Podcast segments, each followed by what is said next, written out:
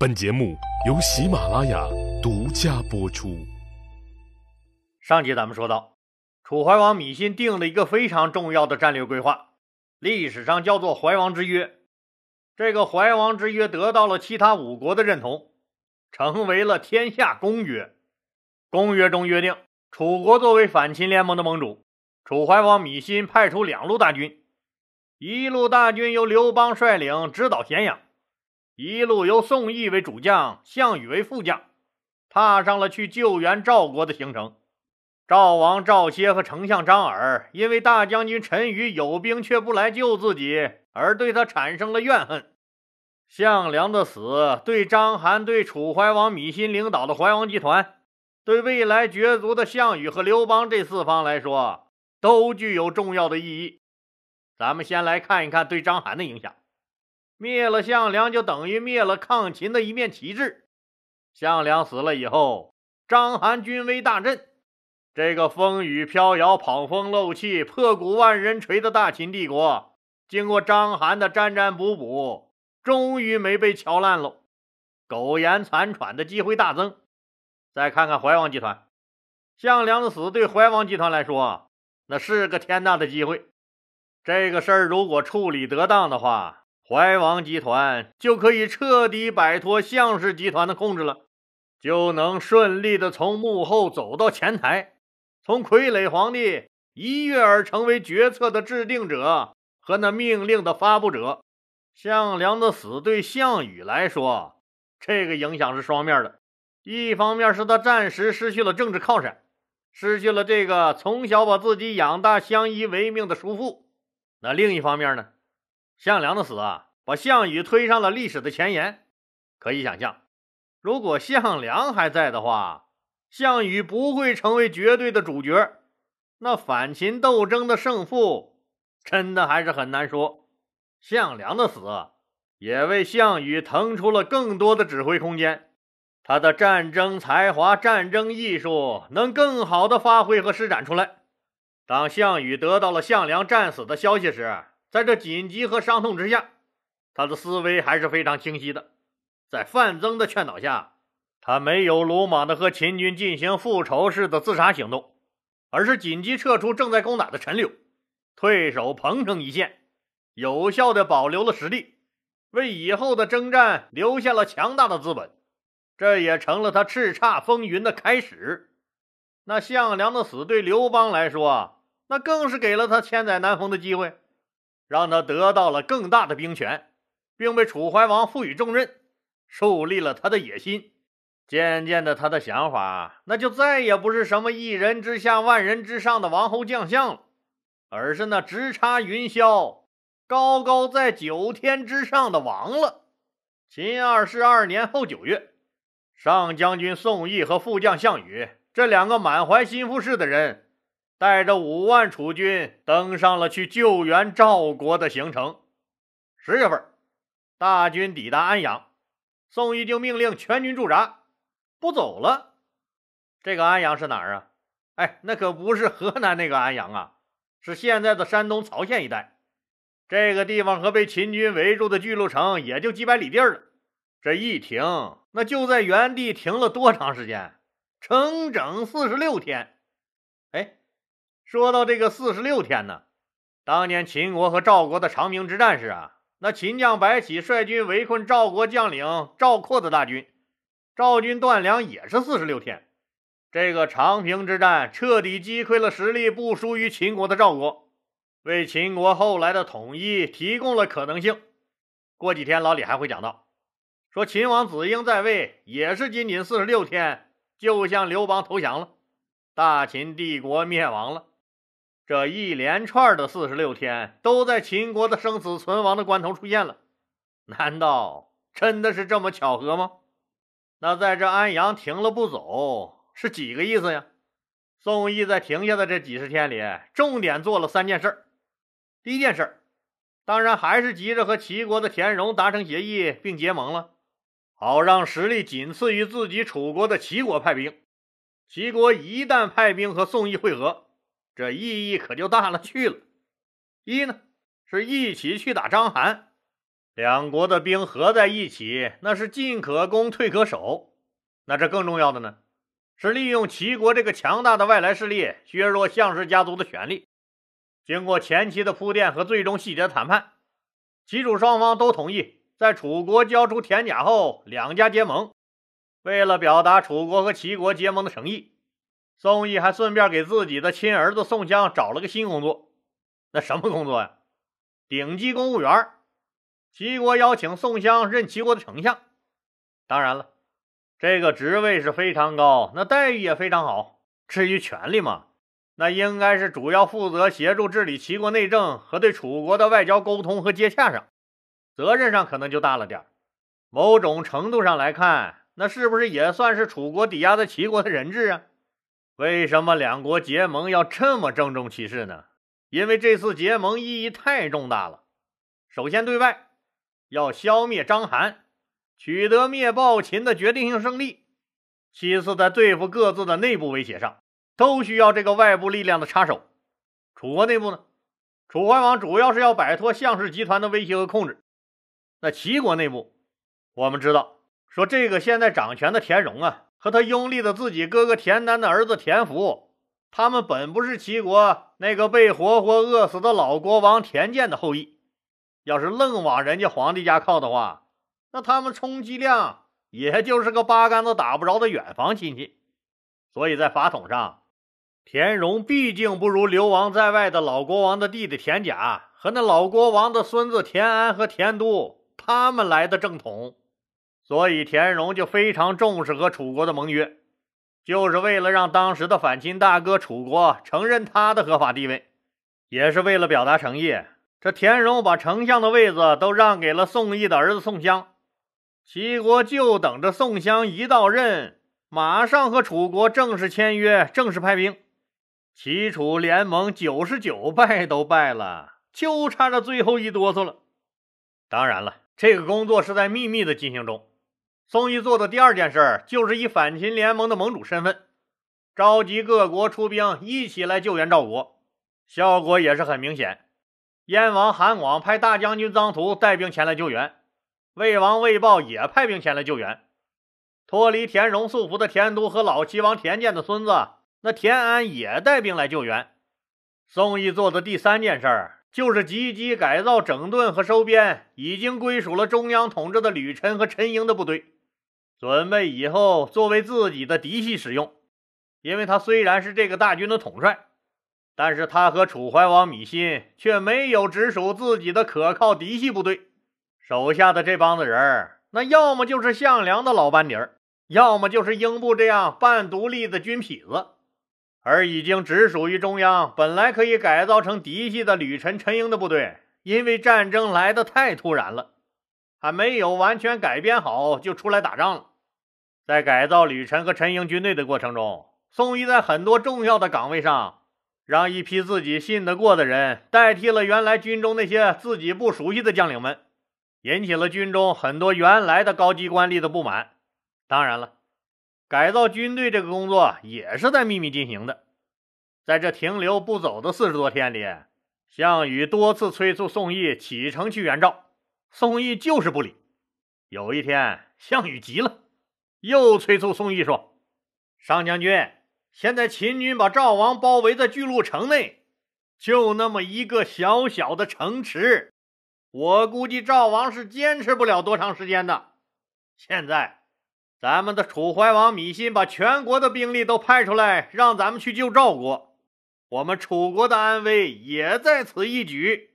我们应该赶快率兵渡过黄河。”楚军在外，赵军在内，咱们两面夹击，一定能大破秦军。上将军，您快下令出发吧！宋义听到这儿笑了。来来来，小象，坐坐坐，喝杯茶。你别激动，兄弟，事情不是你想象那个样子的。你看。现在秦军正在攻打巨鹿，你知道赵王为什么当年要退入这个巨鹿城，而不去别的地方躲避吗？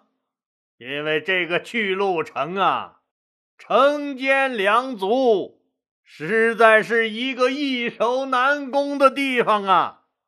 就算最后秦军取得了胜利，拿下赵国，秦军也必然兵疲将衰。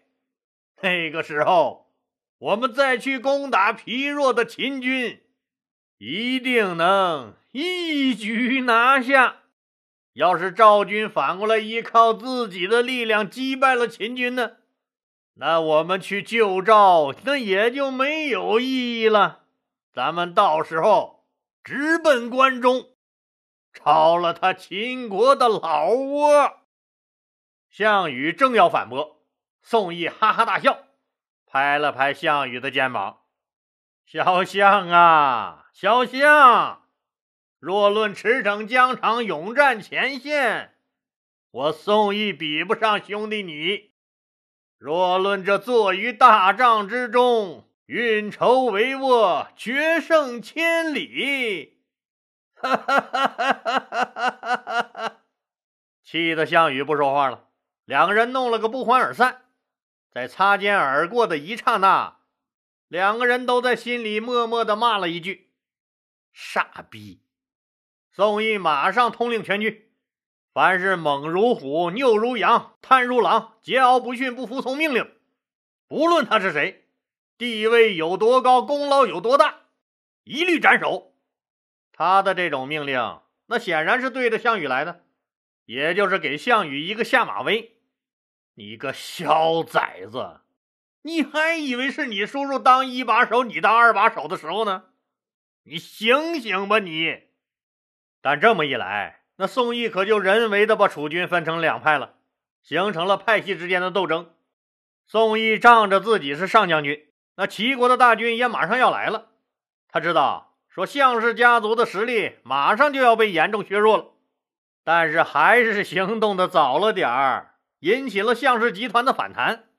那宋义只看见前面打打杀杀的项羽了，他知道说项羽没那么多心眼子。但他忘了，那项羽的背后还站着一个和他一样七十多岁的老狐狸范增。项羽气哼哼地回到自己的将军大帐以后，范增和他深谈了一次。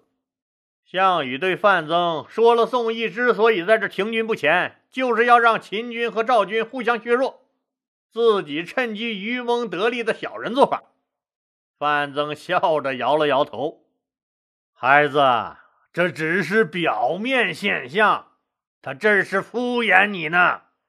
他的真实目的是要趁机先削弱咱们的力量，这是米心和他定的策略。我一直派人秘密调查，他和齐国秘密结盟，最重要的目的是要趁着你叔叔五星军项梁阵亡的机会。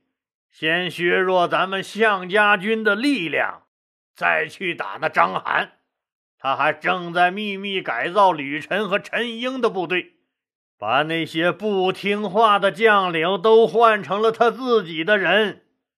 意思很明显，这就是以后要把这两股势力作为他自己的嫡系使用。下一步。一旦齐军和他宋义的楚军会师，无论是楚怀王还是他宋义的地位就变得不可撼动了。等到这个时机成熟以后，他就会设法拆解咱们项家军，让将士们都分散到他控制的各个军营中，让我们有力也拧不成一股绳。他和米心从此就高枕无忧了。项羽听完以后气愤不已，又要冲出去找宋义理论。范增告诉他，那么做根本没什么卵用。目前这个状态，宋义随时会采取行动。在这危急的情势下，范增和项羽决定铤而走险，最终定下了一个惊世骇俗的计划。这个计划的最重要的一环，就是以后项羽必须立下赫赫战功，才能全身而退，才能有能力对抗楚怀王和田荣的联盟。否则他对自己将要做的事儿，那没法向楚怀王芈心和全天下的人交代。计谋定下以后，范增马上开始了行动。他安排了项羽和英布见了面。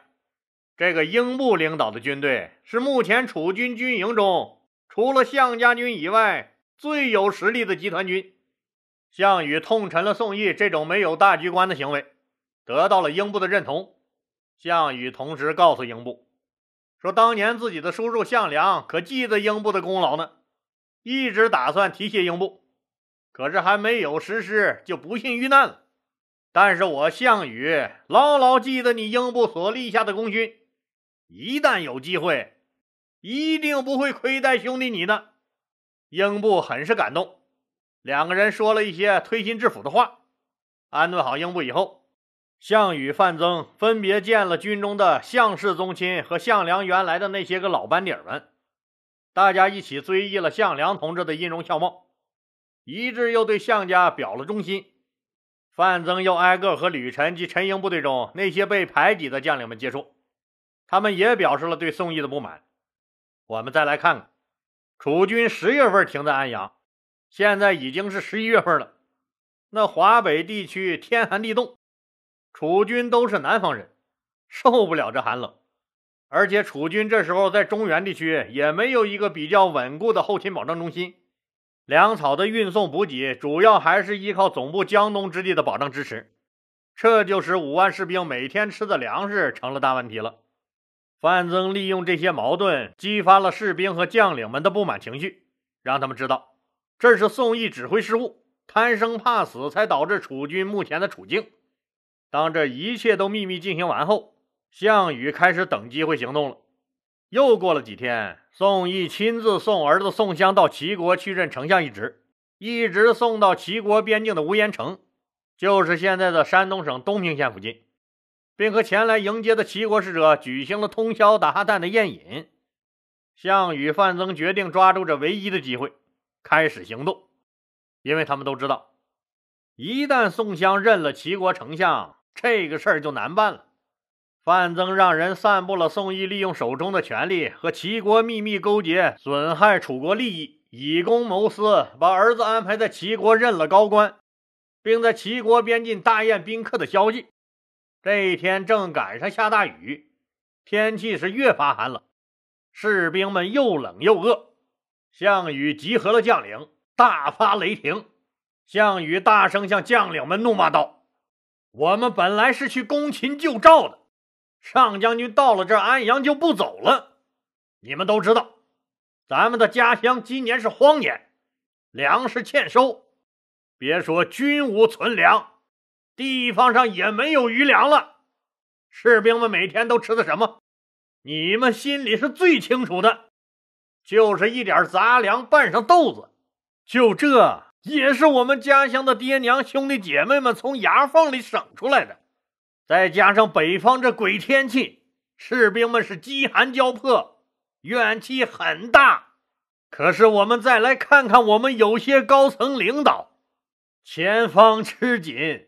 后方紧吃，让全体将士们寒心呐！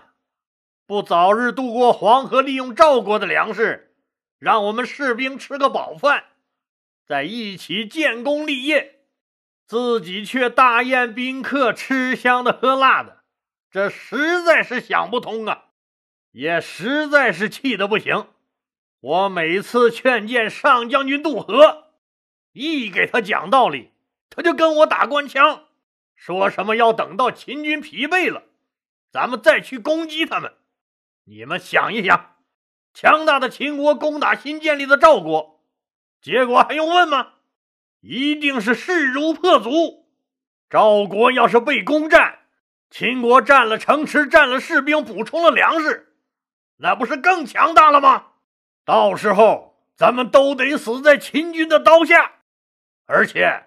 我军新败，我们的怀王在自己的地位还没坐稳的情况下，把全部士兵都托付给了上将军，国家安危在此一举了。可是他呢，上不报君恩，下不体恤士兵，只想着利益交换，谋取私利。这不，仗还没打呢，倒安排儿子当了齐国的高级公务员了。你们说，用咱们国家的多少利益，才能换来一个齐国的丞相之位？这是一个国家真正的贤良之臣该干的事吗？